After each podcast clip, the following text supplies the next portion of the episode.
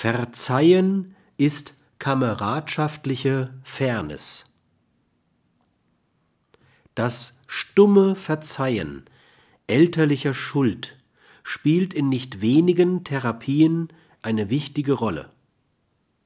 Die therapeutische Ablösung von unreifen Elternkonstrukten setzt nicht nur das Eingeständnis des Elternhasses, sondern auch des darauf folgenden Verzeihens voraus.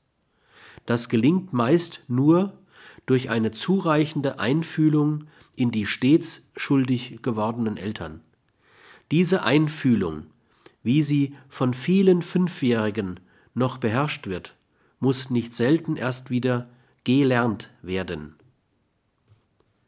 Gelungenes Verzeihen ist sehr oft verbunden an die Fähigkeit, Fremdes Tun nicht moralisch zu richten.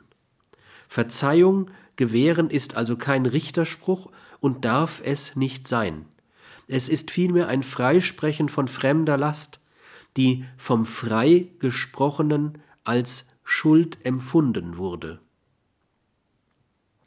Der Richter ist also nicht der Freisprechende, sondern der Freigesprochene.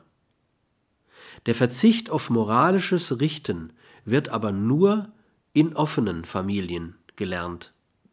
Das Gewähren von Verzeihung ist weniger ein Akt richterlicher Großmut als ein Akt kameradschaftlicher Fairness.